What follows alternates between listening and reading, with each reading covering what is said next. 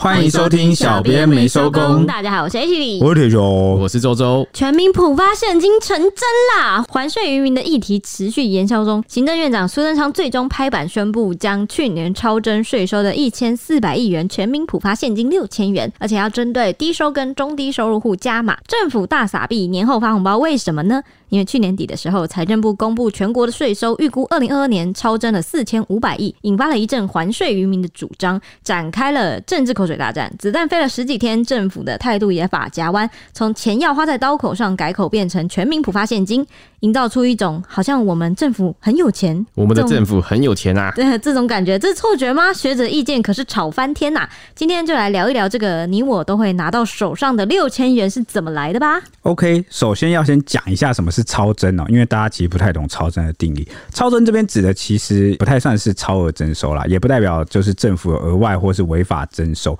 而是政府每年都他会估算会收到多少的税额。那如果实际增到的高于他预估的值，高于预估值就叫超增。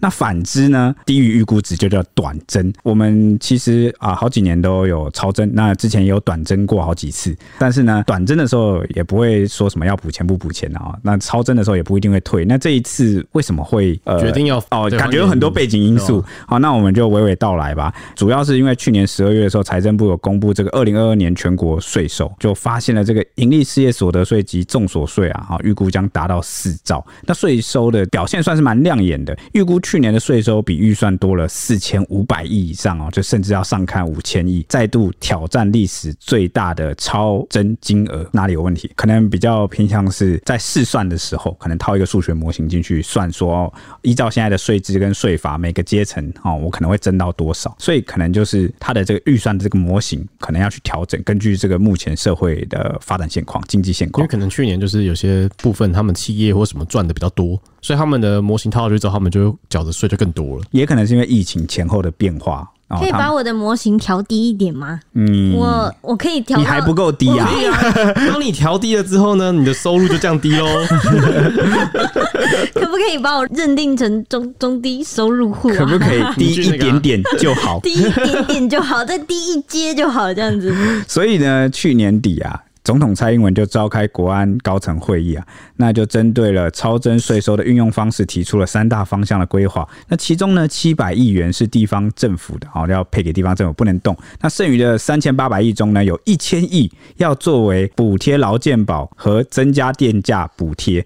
为什么呢？因为大家也知道劳健保其实也亏蛮多钱哦，所以他需要拿这个钱去补贴一下，然后还有加上这个电价。那一方面是减轻这个劳健保基金的财务压力，另外一方面也是透过源头来平抑物价，算是变相的、间接的还税于民的一种方式啦。那还有一千亿呢，是用来强韧经济啊，有七个目标啦。那目前具体要怎么做还没有很具体的讲，但是七个目标可以给大家讲一下。第一个就是他要落实居住正义，来减轻大家的居住负担。第二个是要扩大。公共运输的补贴，减轻通勤族的负担。那第三个呢，是加强照顾弱势族群，然后第四个是协助啊船产及中小企业朝低碳化、智慧化、模组化的方向去升级转型。第五个是强化农渔基础设施，算是特别去照顾农渔民的生计这样子。啊，第六个是加速国际观光客来台，那明年的目标是六百万人次。第七就是持续稳定整体物价，那就是会特别关注在这个民生品价格的部分。那以上。七项呢？目前有没有？有一些有比较具体的规划，哎，有目前比较具体的规划就是中低收入户的补助啊，今年会加发，像是这个低收入户每人每个月会多七百五十元呐，那个中低收入户每人每个月会多五百元呐。这个刚刚不是说什么居住正义吗？啊，那实际做法可能就是房贷族的利息补贴、租屋族的补贴，还有这个民生的部分，就是有可能其他因应措施或是就学贷款补助等等。哦，已经有一些初步的规划跑出来了。那至于剩下的一千八百亿呢？啊，则是要这个大方向目标，就是要全民共享，以及留一部分预留以备不时之需啦。啊，对此呢，这个蔡英文在元旦演说的时候就表示说，只有在财政许可的范围之内，才会适时来研议全民共享的可行方案，并且他就称说，在国安会议的时候，并没有具体。讨论要发放消费券或现金等等的方案，只有说要视整体经济局势来讨论，钱要花在刀口上。而且初步啊，那时候第一时间是说不打算对全民来发放现金，而且那时候其实还有参考这个各国要怎么做啊，有很多方案。澳门是怎么做呢？啊，澳门就是现金分享了啊，类似就是发给全民现金。那香港则是采取这个减税及电费补贴，南韩则是退税，约占这个 GDP 的一趴多。新加坡则是国民分红，直接拿现金。那美国也是退税，那收入越低就退的越多。那这个超增的数目啊，非常亮眼，所以就激起了一个还税于民的声浪。那外界原本预期说政府会把这个一千八百亿全民共享，就连民进党跨派系的立委们也认为普发现金是不失为一个良药，纷纷就提倡说要政府发钱来拯救这民众对绿营的执政信心。但总统一句就说钱要花在刀口上，就被解读是没有希望了。那绿营人士他们的心也凉了一截，就掀起了集体的焦虑。那在野党更批评说，全民共享变全民拍谢，国民党立委就是赖士宝，就怒斥政府超收税金几千亿，却不愿意还税于民，这样公然向老百姓抢钱，公平吗？那有民进党立委就透露说，九合一大败之后，有很多立委同僚都深知二零二四年是一场硬仗。那行政院长和内阁团队不移动，就连检讨报告都不见踪影，只好想方设法治理救济，还税于民可能就是一次起死回生的契机。那应该回应民意来止血，他们就说。请总统体恤基层民众生活上的压力，以普发现金来照顾全民。那英系立委甚至串联建请行政院规划全民发一万。那大部分的绿委啊，都对于不普发这个宣誓感到非常的失望。连立委陈亭妃也说，应该在农历年前宣布，不要进退失据，否则就离民意太远了。那管碧林也率先反弹啊，提出两点理由。第一点就是超过六成八的受薪阶级薪资低于平均薪资；第二点就是房价所得比高。民众看到经济发展的数字越漂亮，他剥夺感就会越深。对，在这样背景下，就是连绿委都觉得应该要普发现金啊，怎么蔡政府会觉得钱要花在刀口上呢？都感到非常的失望。呃。这边讲起来，我能理解一件事情。其实我们剥夺感也蛮重的，因为我们常常看到新闻或很多经济数据，台湾的经济数据是很漂亮的，但是我们大家都很清楚一件事，就是那几个行业赚的特别多、特别惊人、特别漂亮，然后他就把好像是一个台湾经济的火车，好像把这个呃拉起来，好数字拉起来。每一次公布的那个中中位数、中位数薪水是不是？我已经大概三十四年还是四五年，我都看那个中位数就是那样，然后大家就会。全部一整排，下面说就平均是我拉低了，对，什么平均薪资啊，主要是平均薪资，中位数还还好，还拉得出来，但是后面那个很惊人呢、欸，你知道吗？那很高。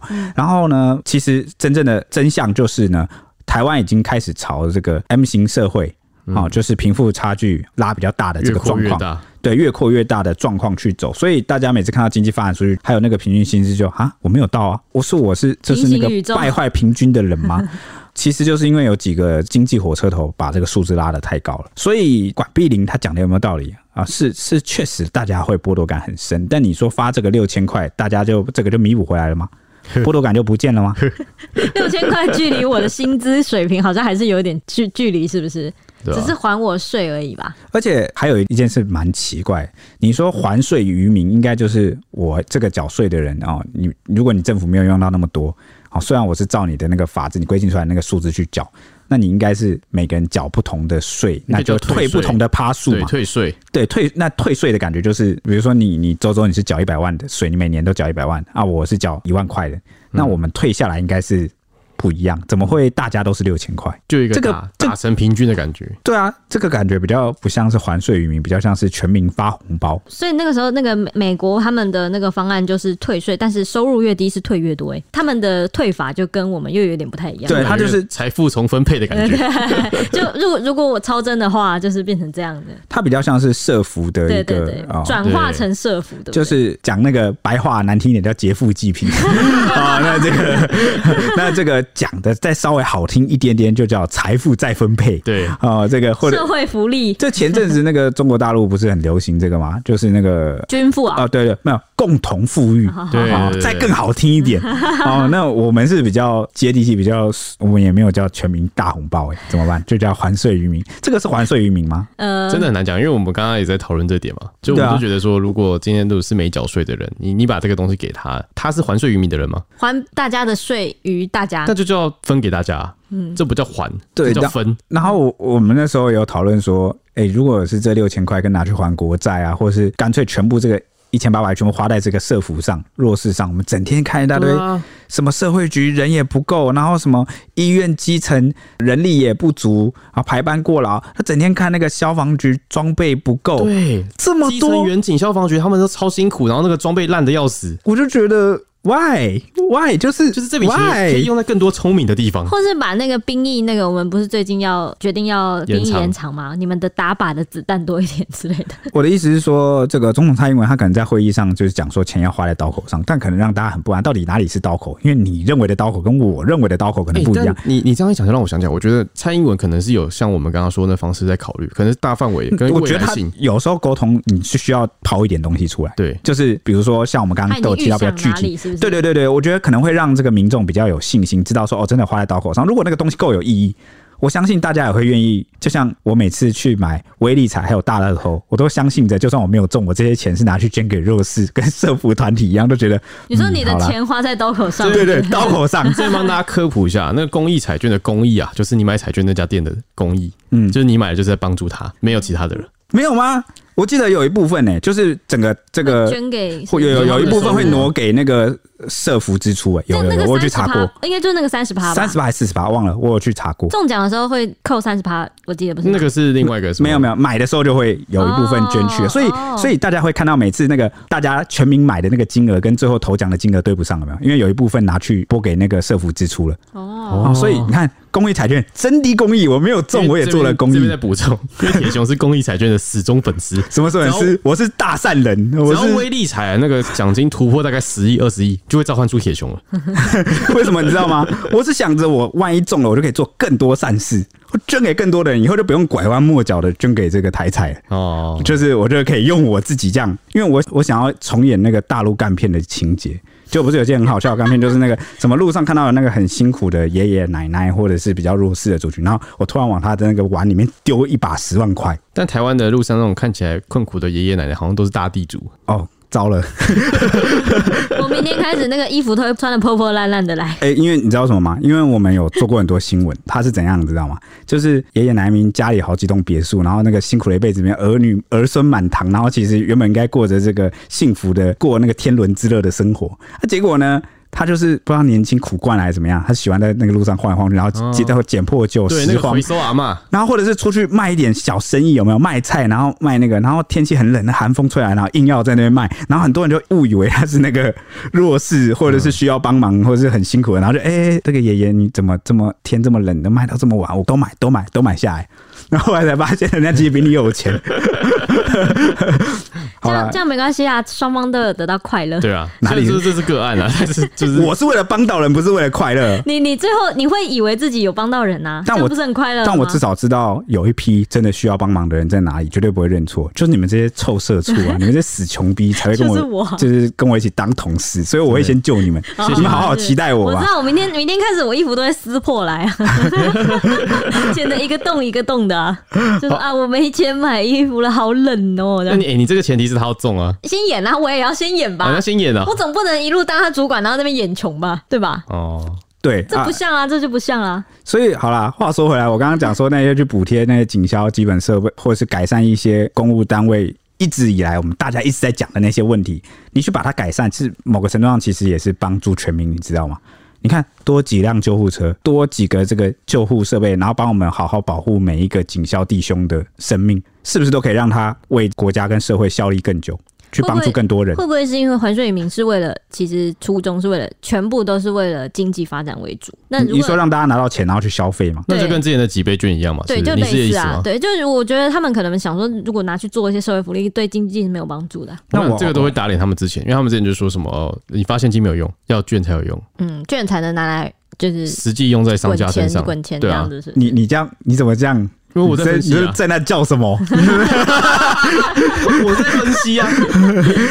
有有人让你分析这个吗？没有嘛？是我错了，是我错了。不要太不满。而且我还有一件好奇的事情，为什么不干脆，比如说六千，那就明年大家缴税少六千就好？是不是经济学上有什么我这个笨蛋，因为我我不是经济出身，就我不是学经济的，是不是有什么一定要发出来才能达到的效益？如果光用减税的不能达到这个效益，如果是如果是本来就不用缴税的人减这六千有什么意义？哎、欸，对，哎、欸，有可能是这样、欸，有可能是因为有些人可能不用缴税，所以他也。拿不到这个，哎、欸，你你解答了我。我刚刚一直在想说，啊，为什么不直接减税六千就好？而且我刚刚想的是，我觉得这笔钱如果是我，如果我是总统或是什么可以指挥这笔钱的人，我会想把它用在改善交通哦。而且我们四百亿够了吧？而且我们不是才被嘴那个交通世界烂啊？我们被外媒嘴，我们是行人地狱啊，对啊，然后什么车很烂。台湾一年交通事故死多少人？你好好改善一下，我我觉得会不够啦。可能在他的任期内无法解决吧，而且需要长期的规划、长远规划。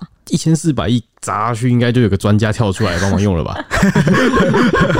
后来就有专家出来骂你，一千四百亿的铁拳哎！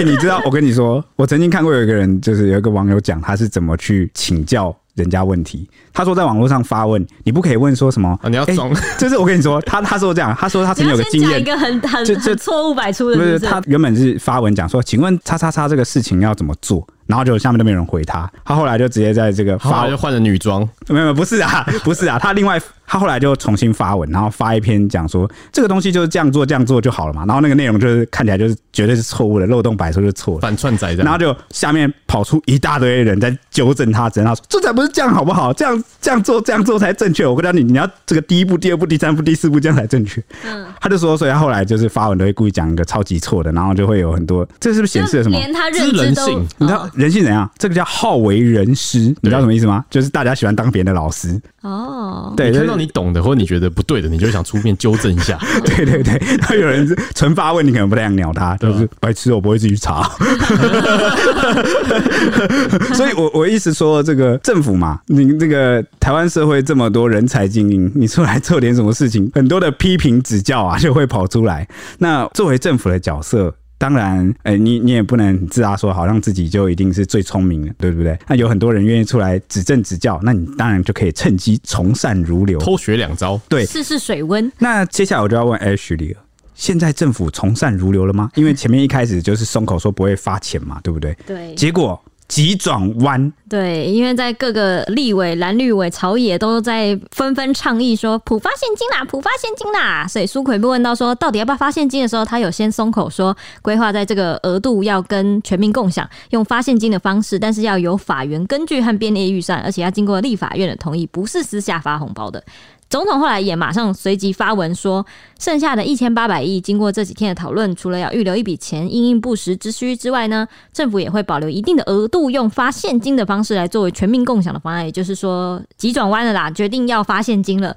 所以最终在一月四号的时候，苏贞昌拍板宣布说，开春后每人普发六千元现金。第一个发放时间的部分，如果建制系统的行政细节啊，还有法院依据啊等等的制定程序都很顺利的话，透过线上先填写账户的民众。你最快可以在二月底到三月初左右就能看到入账六千元。第二个，你要怎么登记跟领取呢？在相关法源及软体设计等等方面，各部会都已经正在盘整预算编列了，还在密集的作业中。定案之后，将由行政院会通过送请立法院审议来同意。府院目前是朝向规划直接汇入民众的户头来当做呃方式，这样子。会预计是线上申请，然后你直接入账，或者是 ATM 请领，然后或者是邮局临柜领取这样子。系统规划大概是在一个月内会建置完成。第三个是中低收入的加码，另外有针对中低收入户等等的弱势族群有加码一个细节，就是不用立法就可以立即推动的，是在春节会加发低收入户每人每个月七百五十元，中低收入户是每人每个月五百元，每个月都要入账，而且会持续一年的时间。哇，就是。每月这样补贴补贴补贴就对了。对对对对，也就是说，中低收入户他除了领这六千块之外，每个月呢都还会再领一个七百五或五百，持续一年。对，还有第四个是有没有排付呢？民进党立委总招。柯建明就说呢，目前比较大的共识是没有排付，要直接发放给全民的。嗯，因为好像搞这个排付也会有点怪怪的。那你不如干脆一开始就把这一千八百万全部拿去社福，或者是真的都只给中低收入一个基金，都叫全民普发了，不可能再排富吧？对，对对对。而且有很多立委说，我不相信郭台铭会领这六千块。而且富人有缴税啊，如果你的定义是要全民普发，所以其实是要看你做这件事的动机跟初衷。嗯、所以我刚刚就一直在问说，所以为什么要发这个六千块？哎，我不是反对，我是问为什么？我好奇，因为到现在都没有一个人给出一个为什么要发的答案。对，就是它到底有什么好处？因为这样左左右右大家这样朝野这样讲起来，就好像可能这个在野党他的感受是。我才不要给你这些执政党抠着钱，我怎么知道你会不会拿去乱搞？你你多收的给还来哦。但是其实这也不能叫多收啦，就是你当初在试算这个会收到多少税的时候，你就是算错，就低算了，然后就就会收的实际比较多。执政党的这个看法，就是绿营立委的看法，好像普遍都是我们为了挽回民心。要挽回民心啊，这是个策略啊，好，然后才来发这个。而且你可能这个六千会让大部分的平常在网络上讲话比较多的那些网友们比较有感吧？什么意思？就是六千块你真的拿到手了，你就会可能点点个很。那么这样不就是红包买票那种感觉？就是安抚民心。就是本来就是大发红包啊，但我觉得蛮多学者的意见其实就是希望滚动经济啊。所以这个发下来就滚动六千元，然后拿去可能在一些餐饮啊或什么消费这样。我觉得滚动经济就是不太合理，因为像他如果真的要这样做的话，嗯，应该是在人潮最多，就是春节大家出游的时间去做这件事情，可是已经过了。而且我还要引用周周刚刚翻出的那个旧账，说为什么一定要用券，你知道吗？因为用券不能存。不能储蓄，因为我们这个台湾人其实蛮喜欢储蓄的。你拿到那个六千现金，很多人是储蓄，啊，或者是去缴保险或什么，这样有达到这个经济滚动放大的这个效果吗？不知道啊。这样我们干嘛之前浪费那么多行政成本去弄什么消费券，直接发现金就好，然后运送什么的，这样子就能达到经济滚动。我们那我们现在在瞎忙什么？等一下有学者会讲。学者会讲啊，太棒了！你们应该会帮我们解答，是不是？对对，我们是打脸我们还是解答我们？我不确定，因为我也不太懂，我毕竟也不是学者嘛。OK，那你看，我们至少良心把它列进来。好，这个如果是有听得懂的这个听众，就是打脸了周周跟铁熊。OK，那事实上呢，这个二零二一年啊，税收占国家财政的收入高达八十四趴，而且其中啊，所得税是最大的贡献，最大的税基哦，贡献了超过一半，而且。在这个所得税里面、啊，来自企业的盈利事业所得税贡献比是五十八趴最大，那个人交税的贡献则是四十二趴次之。虽然财政部没有公布个别企业缴税的数字，但是呢，二零二二年缴税企业大户的前三名可以说是呼之欲出了啦。因为算下来就知道，企业缴税第一名就是五百五十亿元的啊，我们的护国神山台积电哇，就是光这一年它的税就要缴五百五十亿。那而这个航运三雄之一的啊，这个阳明呢，光缴交税金就是缴了两百七十亿，它就是第二名啊，居次。那换言之呢，刚刚我们讲说，我们超增总共是四千五百亿嘛，可见企业盈利事业所得税中啊，冠亚军啊，他们两个加起来就贡献的就快千亿了，八百二十亿。哦，加第三名应该就千亿了。没错，嗯，那这个税务会计专长的律师啊，就是个工会的顾问律师吴俊志就投稿指出，二零二二年台湾虽然历经三级警戒，但收到的税同样远超预期。财政部预估今年的总税收将超增四千五百亿元，于是这就让人有一种我们的政府很有权吗？这样的错觉。或是感觉，舆论上呢，提及还税于民或普发现金的声浪，这样的说法是合理的吗？吴俊志啊，他就在这个文稿中指出说，超征这个词很容易让一般大众产生误解，认为国家好像违法课税，所以超收了很多不应该的得到的钱。但事实上呢，这边所谓的超征是指说超过原本编定的税入预算，那为何要预估？税入预算呢？这是因为国家必须量入为出，因此每年编制预算的时候啊，就会预估今年的国家税入有多少，国家才知道今年可以花多少。但公部门在预估税入的时候，往往就是比较难精准命中。这就如同公司编列年度预算的时候，没办法预期到隔年公司商品大卖，营收比原先预算高了不少。所以国家政府其实也是这样的概念了。因此，预算的税入部分都只能按照以往的数字，加上对今年景气的这个感受来预估，而预估的结果难免就会跟实际的情况部分会有落差啊，不然财政部早就可以去当投资大师了。哎、欸，他这样就是说，他们已经把所有政府相关单位跟基层也是他们的预算都算好了，嗯，然后所以他们就是多收的，他们为什么不补回去啊？补一点，就是就像我们刚才讲那个警察跟消防员。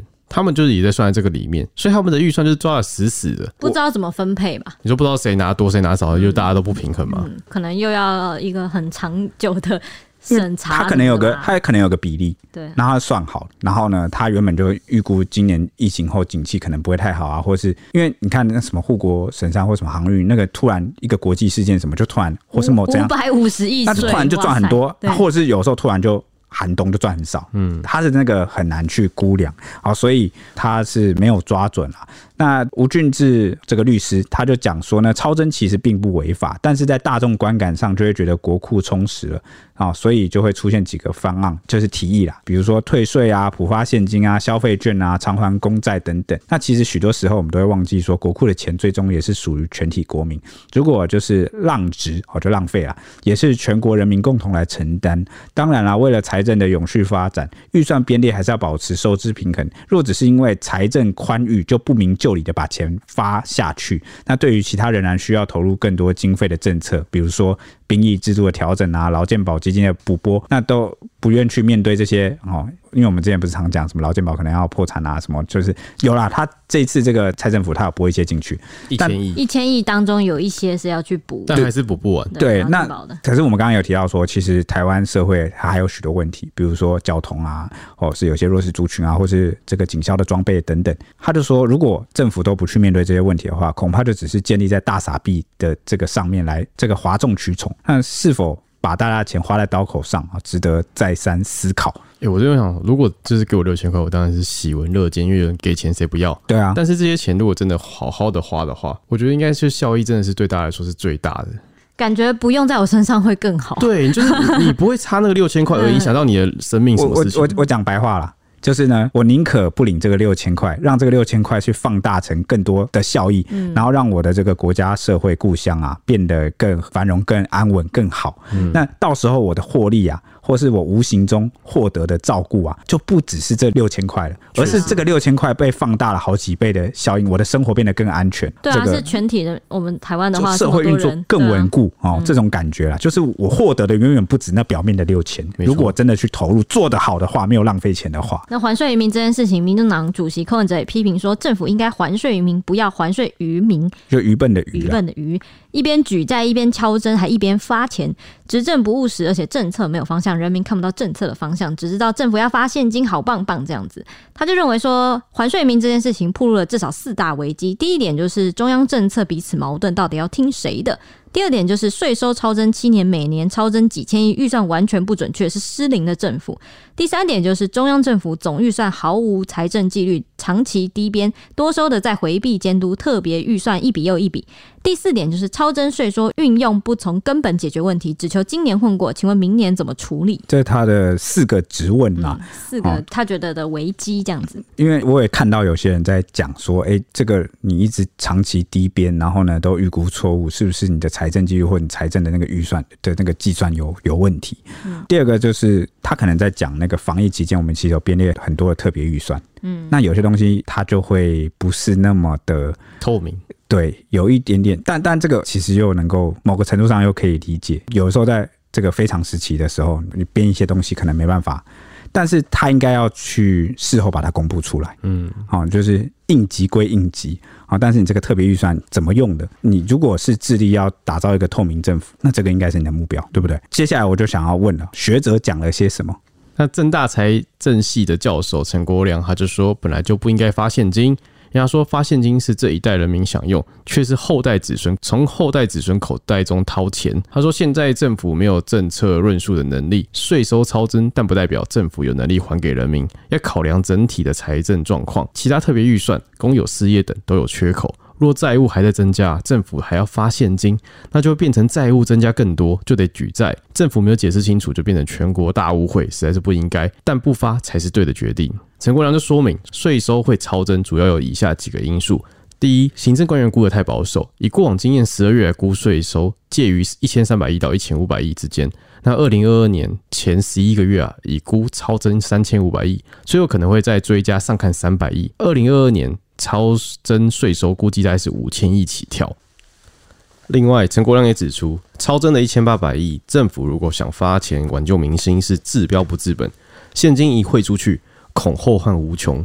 原因有四点啊。第一点就是后代子孙掏钱，前人享受。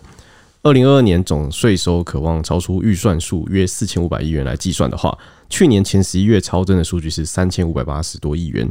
那如果看去看前几年的十二月，其实都有一千五百亿元左右的税收，算起来乐观的话，超出金额应该大概是五千亿元起跳。那四千五百亿元其实严重的低估。那就算税收超增，还是得看整体的财政状况。特别预算部分啊，如果没有税收，特别预算部分没有税收，必须靠举债弥补。那现在政府赤字六兆，举债等于是从下一代的口袋中捞钱。那第二个就是，我国二零二一、二零二二年已经连续两年总税收都超出预算数四千亿元以上了。这次超征要还税于民，那近几年超征金额累计破兆万、破兆元，要不要也一起算一算呢？第三点就是，这次开了先例，之后每年超征是不是都要比照办理还税于民？第四点就是，虽然有人主张要排付发现金，但摊开过往啊，二零二零年受到疫情影响。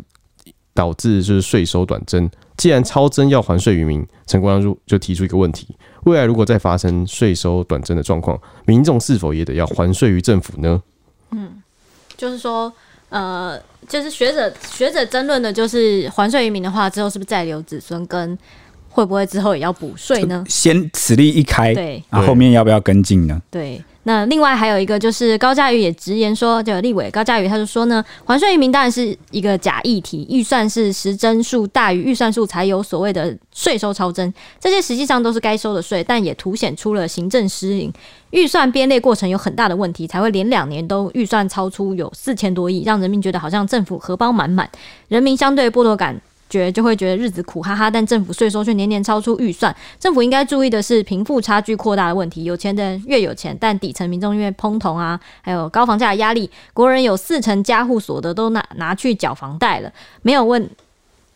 没有多余的支出做消费，才是现在社会主要的问题。所以高嘉瑜希望总统跟国安高层在今天的会议可以了解到，就是就那那一次的国安会议中，要了解如何透过相关的政策让民众过个好年，还有米平贫富差距，然后解决通膨啊、高物价、高房价的状况，这是民众最期待的。他反而觉得这不是大傻逼把钱花一花就没事了。对于超征税收呢，政府还有很多该做的，比如说他觉得像长照跟社宅也需要钱，防疫一年就编了四八千四百多亿，对，然后前瞻八千八百多亿，举债的钱远远多于税入的钱，在这样状况下，其实国人还是负债的。所以对呃以高嘉宇来说，他觉得呃超征这件事情。在他看来，举债的钱还是远远多出超征的钱的，所以国人他觉得国人还是负债负债的。高嘉瑜就有进一步说，在还债于民还吵得不可开交的时候，有两点他觉得需要各界的重视。首先就是税收预算超征，无论所用为何，都不是政绩，也都不是政绩，而是行政疏失，应该要先检讨。所谓的税收预算呢，应该要是。透过事前的合理编列，然后依此量入为出。若持续性的巨额超增，就是象征着量入失败，就是政府无法正确的预估、有效的掌握财源，自然也就难以为出，进而导致施政进进度落后、行政效率不彰。就在就在解释他刚刚讲的呃行政失灵这件事情。那纵观他说，纵观这两年的税收超增金额都有突破四千亿元大关，相比次高的二零一五年，仅仅只有一千八百亿，足足多了两倍。有余，那超正税收依现现行的预算法是没有明定用途，就也无法监督，才会上演了到底是要还债还是还税于民的闹剧。前年底立法院才要求财政部基于一一零年度的税收超征情形异于往年且倍增，提出检讨报告。想不到隔年反创下超征一四千五百亿的新纪录，不仅让前年的检讨形如形同儿戏，政府至今更是对数字管理失灵一事只字未提。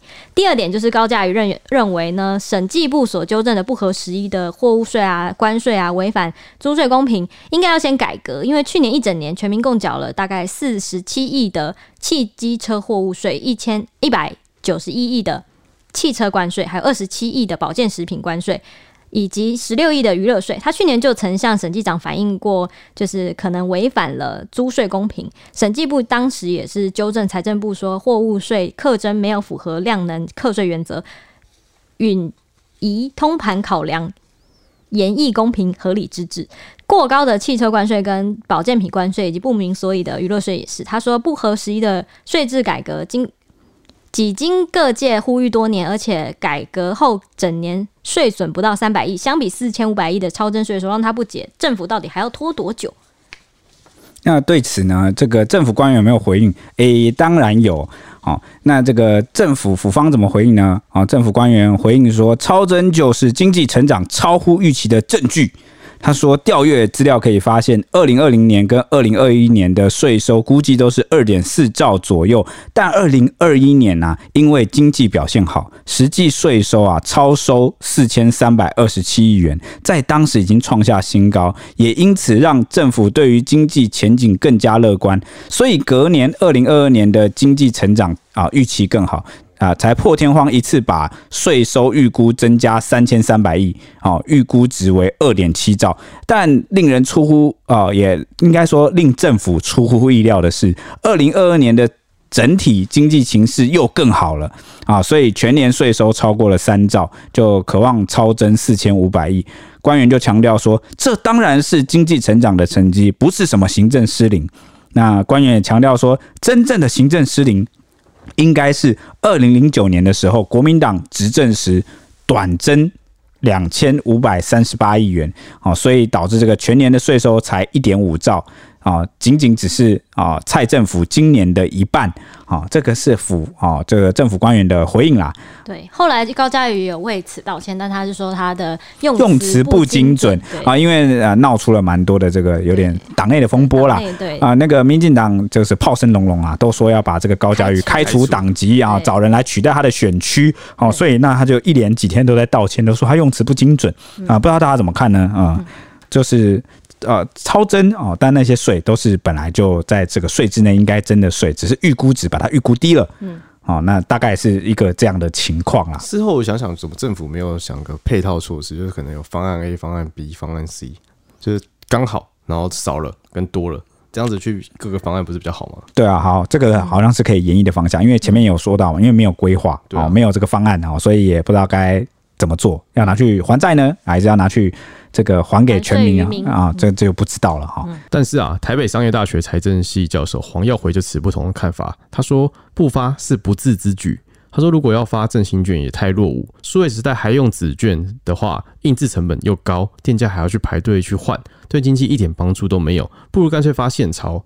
然后他说最低面额还印制两百元。他说既然政府过去频频说我国财政状况是良好的，那为何不阿萨利一点发现金呢？他说今年税征超收四千五百亿，如果加上十二月可能会超增五千亿。但总统蔡英文召开国安高层会议，初步规划在财政许可的范围内，其中的一千八百亿是事实研议与全民共享的可行方案，只拿出一千八百亿实在是太小气了。他说这笔金额除以两千三百万人，一人只能分到七千多元，所以你看。连这个哎，两个一个是正大啊，一个是台北商业大学，都是这个财税系、财政系啊，不同的教授，连他们啊，对于发与不发啊，都有不同的看法跟不同的论述。只能说哇，连专业学者、学界的看法都大不同。这个我们小编们也不是这个财政或是经济相关科系出身的，也很难给大家一个绝对正确的答案。就可能他们真的有什么难处是一定要发的。对，所以我们刚刚的讨论好像也没有错哦，就是我们也的确对啊，甚至很多人会跟我们有一样的疑问，就就是明明可以花去其他地方，为什么要这样花下来？好像目前都还没有听到一个绝对要花下来的理由。而且正大财政系教授陈国良啊，他讲的，他说呢，这个政府近年来他好像没有论述这个政策的能力，什么意思呢？就是他没办法交代他为什么要这么做。因为发现好像这几年越来越是这样，就是论述自己政策为什么要这么做的能力越来越薄弱，然后呢，只能用一些比较模糊的那种，或是结果。但我我觉得是因为疫情的疫情加速，就是政府本来就是一个比较庞大的就是行政单位嘛，但它很容易会僵化。那疫情因为要催化它，让它更快去做更多的决策，所以很多东西就开始不讲。可是跟人民说明清楚政策为什么要做是他的义务，而且我们人民很需要知道你政府为什么这么做，你的动机什么，我们才能够去支持你，才能形成正确的这个共识。像你看你现在讲不清楚你为什么要发，你也讲不清楚你为什么不发。但我觉得兵役上他们就好像就讲的蛮清楚的，就是兵役改革，所以就变成是选择性的嘛。就是我觉得有些事情讲的很清楚吗？呃，或许没有啊。那个兵役政策说明的很清楚的部分是如何做。很清楚，为何这么改也算清楚吧？我我觉得我至少知道了，因为他可以讲说是外在环境的变化，但是对于内政上很多这个细节政策为什么要这么做，我觉得都讲的蛮不清楚。哎，你你其实你刚刚在问说刀口上这件事情，我有看到蛮多访问，就是街访的时候问民众说，你们觉得要不要普发现金这件事情？因为这真的讨论很热烈嘛。然后街访的时候很多呃路人也都会说，你要告诉我刀口花在哪？其实大家都是这个反应。对啊，就是你刀口到底在哪？我不是不同意你花在刀口，你告诉我刀口在哪，我才能决定，我才能告诉你说我是什么想法。结果也没有讲刀口，就比如说，比如说，如果你是你是花去一些有些人不认同的部门，比如说最近这一年来炒的这个风风火火的那个数位发展部，对，数位发展部，哈，这个数位发展部的预算居然跟警政署整个警政署整个全台湾的警力。的这个预算差不多，数位发展部里面大概是五六百人，对不对？对，那你那你然后如果你跟我说这个这个钱你要花去那边，我可能就反对，你还是发给我好了。但如果你说要发去消防局或是一些哦比较这个本来就欠缺经费弱势的这个单位啊，你发发发，你你去吧，我就不领这六千。对，我看很多警察要自己买防弹背心，哎，多心酸。就是这件事情，就是本来就是这么简单，你要做把钱花在什么地方，就会决定这个民众的这个。想法、意愿跟抉择嘛，那你就要把你的政策论述给说清楚，你到底要干嘛？那常常就是有点一拖再拖啊，我们还在演绎哦，初步方向是怎么样，然后就讲了一个模糊，然后到最后也很模糊，只能说截至录音为止，我们都还没有知道说。所以这个六千到底是会带来什么样整体经济的益益处？通常现在你也大家也知道嘛，学界学术界本来就是百花齐放啊，百家争鸣，大家各有一套说法。有人觉得那样好，有人觉得这样好，有人觉得好的不够大，有人觉得这有坏处。那这时候就需要什么？就是政府出来讲清楚。难道你政府就没有一个很专业的这个学者专家顾问能够对啊讲出一个智囊团啊什么的？那哪怕你是一家之言，你也跟我讲说你。你觉得这样做会带来什么好处吧？我我根本上觉得发还现金这件事情就只是一个 kimoji，我觉得这你知道什么吗？是想让大家开心的意思。对，最核心就只是 kimoji，你知道什么吗？因为民意代表们或朝野都在吵，就是民意代表们自家立委哈，啊、民意代表们不停，就是希望你发现金，然后在野党呢，他也怕你，因为。那个超征，其实很多这个在野党的他也没搞清楚这个超征到底意思是什么，对，就是觉得你政府都多拿钱了，你抢走了我们的钱，你给我还，你给我还，然后就这样吵，他也怕这个变成政治发酵，政治议题发酵。立委感觉有点像是我想帮我的人民跟我的支持者争取在五六千块、六七千块，对他们就会，他们就是觉得这样子也算是帮我的人民拿到一些东西，然后之后就说会再投他们。哦，就是 就是单纯的 kimoji 问题，不然怎么会 不然怎么会串联说什么再发一万元回来？我就想说，哇，这个越开越高，这真的是蛮。你们以为是尾牙的那个、喔？这个这个什么 uncle 加码加码加码加码，那就是发两万好不好？大家说好不好？我觉得我觉得会有这个 kimoji，一定就是因为前两年一次三倍券，一次五倍券嘛，所以当然今年你还跟我讲说超收，那我当然要拿回来啊！你前面都有三倍券五倍券，为什么今年？那前面是举债。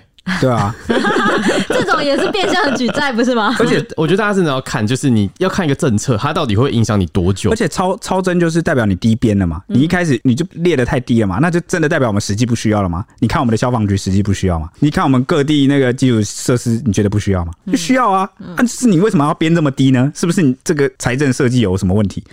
绝对有问题吧？我觉得台湾的设计好像都变成是他们不能报太高，然后他们要一直报那个数字，如果他们低报了，未来就变少。但他们不能搞爆。那以前不是有一个很讽刺的事情吗？还记得吗？就以前有一个这个呃台湾人，他研发出了一个超酷的那个柏油的路面。哦啊、那可是呢，它的这个造价就是比较贵，成本嘛，你压不下去的。那结果呢，因为我们政府的这个标案的这个逻辑都是我们要找最便宜的，嗯，那就会都挑最便宜的，然后就是挑比较不进步的。然后呢，铺那个比较材料比较不好的，所以我就说，我觉得大家应该有个想法，就是我们今天选的政策是要我看比较长远。如果说看什么十二十年之后会对我们有什么影响，不是只看短期说哦，我六七千块到我户头里，我好开心。对啊，就我觉得他们可能有些啊，我觉得大家都想远一点。对啊，你可能会活个二三十年、四五十年的，你不要，你又不是只活这一年。对啊，对啊。啊，如果你是真的因为就是这一年不领这六千就你就过不去了，那你领吧，这个我没有什么意见。但是我相信绝大部分的人不是。那你们就要去思考这个钱，嗯，花在哪里才是刀口上，花在花在选票上，那是那那个可能对这个选举来说是刀口上，对啊，对我们来说不是。选举还有 选举的刀口上，就就差不多了。对，你你在过年后给的话也差不多了，也也是。差不多要选举这样。好了，我的六千块拿去报给我阿妈，好，就这样。就是这以上就是我们今天的节目，那我们是不是要来分享一下久违的五星评论？对，我们拿到了一二三四五五篇新的 Apple Podcast 五星评论。天哪，那不就是二十五颗星？五乘五，我们的星星也超真啦！嗯、超真为什么呢？因为我前几集跟这个过年预录的节目啊，我都在里面请了大家说，好久都没有看到这个，就是结果大家都来打脸你，完了。这个你知道我这是怎样吗？我这个就是超征这些星星了，那你要还你知道吗？新渔民吗？而且你还新渔民不要不还，我这个政府是恶霸政府，而且哎，重点是我长期低边，哎，这样子就让大家懂超征是什么意思、欸？就是我原本预估我就是到这段时间只会拿到五颗星，结果没想到我一收哇，多收了这个二十颗星，但也没有不算多收啊，明明就只是我预估，我实际收到的高于我预估的。你就长期低边嘛。那那那那然后你就是不发还给民众的 坏政府，我就我就恶霸，我才不会理你们呢，谁理你们？星星要用在刀口上。好，第一位是 J K J B F D S W T J N，是在来考我的吗？他是工程师，诗是诗人的诗，给了我们五颗星。他说五星给 A 蓄力，然后又给了五颗爱心，说身为女生都蛮喜欢 A 蓄力的，没有内涵的告白五星以上，哈哈。哎、欸，他叫工程师，是那个失忆的失，失忆的失，他是不是他应该名字有个字最后一个是诗，对，有一个诗字。对，嗨，你好，诗诗。工程师女生蛮少见的。对啊，你还叫他诗诗，你好，直接一个亲昵的昵称是怎样？他跟我亲昵，我当然就跟他亲昵啊，哦、没有内涵的告白五星以上。你最喜欢了是不是 现场的变闺蜜？对，好，接下来是尤里，嗨，你又来了。他说交换礼物这集太好笑了，给我们五颗星。他说久久没留言的我被东森魔方逼出来了啦，我在捷运上憋笑到差点崩溃，小编们太。可爱了吧？我不可爱，我不喜欢。尤里的开心是建立在铁熊的痛苦之上。尤里跟我们都是，对对对，我们都是我们同一阵线的老朋友了啊。尤里跟我们站在同一阵线，没错。我们以后就会拿铁熊的那个悲剧来当我们的乐趣。最喜欢看别人痛苦，然后那个魔方就会镶嵌在你们的头上，我帮你们亲手镶嵌进去。在外面等你啊！你只有拿到一个，你是想镶嵌什么？轮流镶嵌啊！你只能镶嵌在你的身上，好吗？好，接下来是 N I M U L，我不会念，Sorry。他也是说东森魔方赛高。他也是新朋友吧？他说听到铁雄叙述东森魔方那一段，我真的笑到美叮美当，我可以重复听十次。怎么那么怪啊？你们想要被那个圣光祝福哦，被荣耀包围的感觉。大家都喜欢听你的阐释，什么阐释？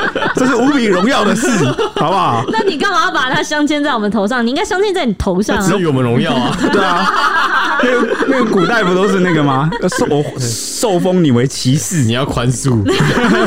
而且我们，而且你要你要。有荣耀，当然是要由我们的大长官来给我们荣耀啊！对啊，我不够格吗？你你不够格，我现在已经是御赐，我这个我需要是拿到魔方的同时，我也有那个身份跟那个地位，我已经有啦，我就是拿到魔方的人呐。你只是被赋予了魔方的荣耀而已，所以我没有资格，就是你你拿到那个法章，但你的等级还没到。对，赶紧的升上去，镶嵌在你们身上。谢喽。好，接下来是 Jacob Ashley 后援会，他给了我三个表情符号，是微笑。笑脸的符号，然后给我们五星评论说：新年第一发 G Cup H 后援会全体祝贺小编新年快乐，以及 H 女神生日快乐，永远青春可爱，永远 G Cup。最近一直会想起 H 第一次看到 G Cup 后援会的这个昵称的时候，兴致勃勃又兴奋的样子，真的好婆好可爱，我可以重听个十百哦，一万次。对啦，我就痴汉 H 可以骂我，之前不是有练习过了吗？痴汉，什么鬼啊？就像我骂老大哥一样，老大哥天天一天到晚想被我告，想想吃牢饭，我就送他去吃牢饭。好，他说也因为听到 H 这么喜欢 G Cup 这个美称，本会就一直留这个昵称了。虽然 H 说自己书读的不多，也没什么知识，但是能在本职工作之余写出小编每周三更、以前五更的精彩脚本，还能在节目上充满活力地娱乐大家，真的让我很崇拜。Ashley 其实很臭，哎、欸，为什么我整段念下来，让我在自己自夸？自己讲的羞耻吗？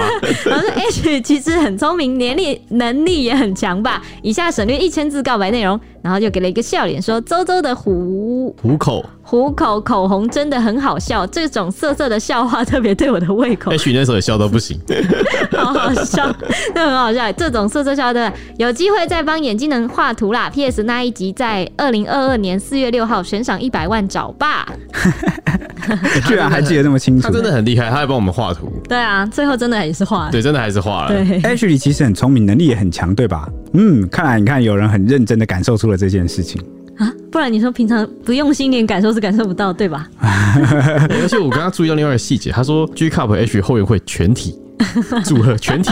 现在已经有这么多人了吗？对，他的分支越来越扩越多是怎样？我们以后不能就是反驳你一句嘞，否则那个本来就不能啊，什么啊？抱歉抱歉抱歉，动不动我们就被他的粉丝追杀了，真的。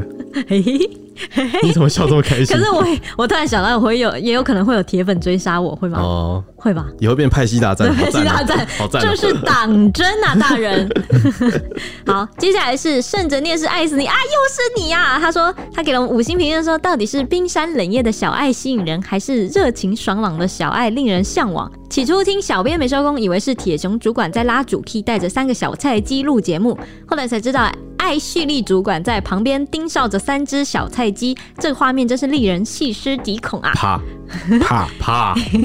一般职场环境，平常就算跟主管再熟，但都还是会跟主管保持一定的距离。眼镜小编们时常公然在节目刁主管，难道都不怕年末打考基时？还是关于这个，我们以后会专门做一期音频给大家讲解。H forever。你知道，就是就要跟他讲说，我们这些三个眼镜男最喜欢的就是在那个钢索上，然后再跳来跳去。没有啊，我们就每次不是下节目就去跪算盘。对啊，那个我膝盖都跪出这个都是疤，我们膝盖都是凹痕。对，听你们在放屁，永远都 OK。那我们都上节目前要先九十度鞠躬，说啊，等一下对我冒犯，就是包容一下。你们以后都给我这样做，我就我就以后每一次上节目进这个录音室之前，我都要看你们这样做。你都应该把现在你这个嘴脸给录下来。你们以后都这样做。不然你们的烤鸡我也打不了。